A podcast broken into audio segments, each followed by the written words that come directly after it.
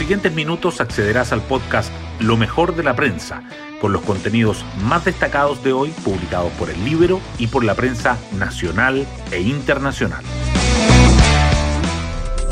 Buenos días, soy Daniela Vaz y hoy lunes 24 de enero les contamos que son 39 los cargos de subsecretarías que el presidente electo anunciará esta semana, completando así el puzzle de su gabinete.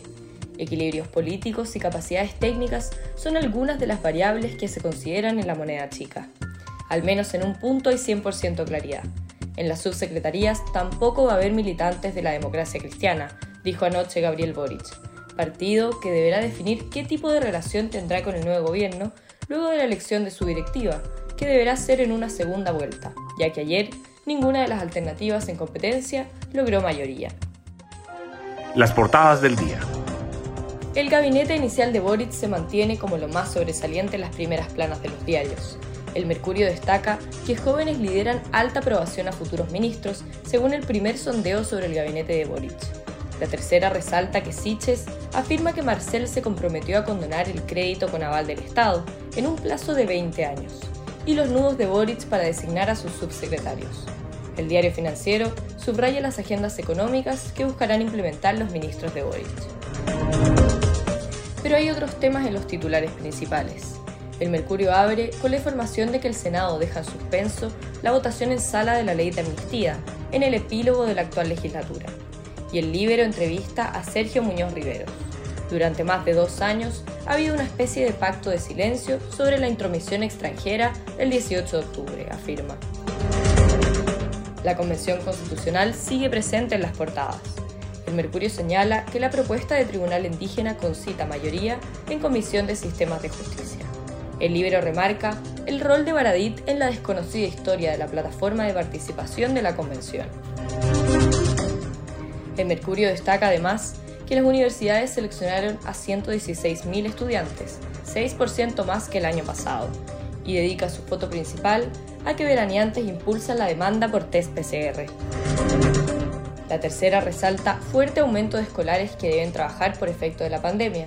Y en la foto resalta que Colo Colo se queda con una supercopa marcada por incidentes. Hoy destacamos de la prensa. Sondeo de la UDD posiciona a Mario Marcel e Isquia Siches como los ministros con mayor aprobación. Una alta aprobación del gabinete presentado por Gabriel Boric fue la que percibió la encuesta Panel Ciudadano realizada por la Universidad del Desarrollo, donde 69% de los encuestados catalogó el equipo de bueno. El apoyo llega a 83% entre personas de 18 a 30 años. El sondeo consideró a los ministros con mayor presencia mediática y los más conocidos por el público. Además, abordó la opinión en torno a las edades de quienes conformarán el gobierno del presidente electo. La designación de Mario Marcel como próximo ministro de Hacienda fue vista como una señal de responsabilidad fiscal y moderación, por lo que algunos entendieron que había que despedirse de propuestas como la condonación del crédito con aval del Estado.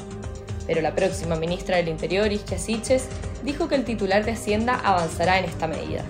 La clave será la gradualidad. La condonación tardará dos décadas según el equipo de Boric.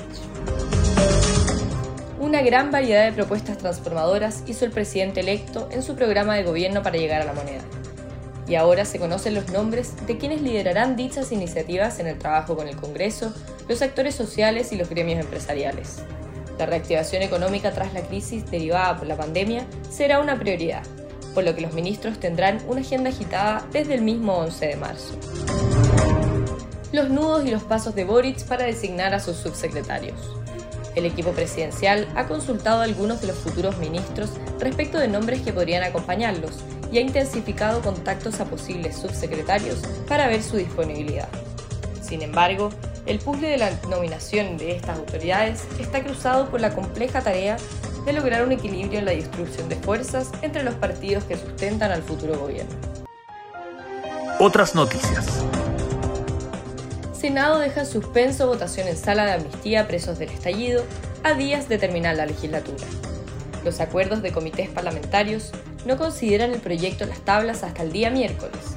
Miembros de la Comisión de Constitución prevén que la iniciativa se podría resolver después del cambio de gobierno.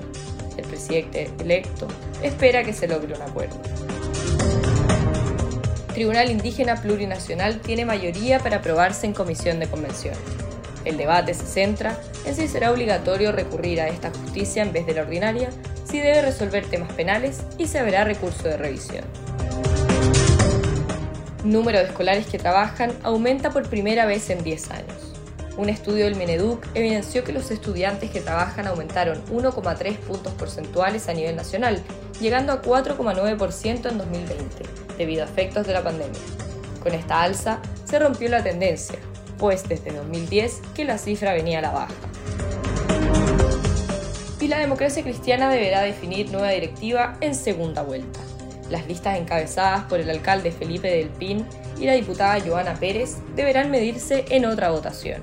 En el partido celebraron la participación, que alcanzó los 10.000 militantes en todo el país.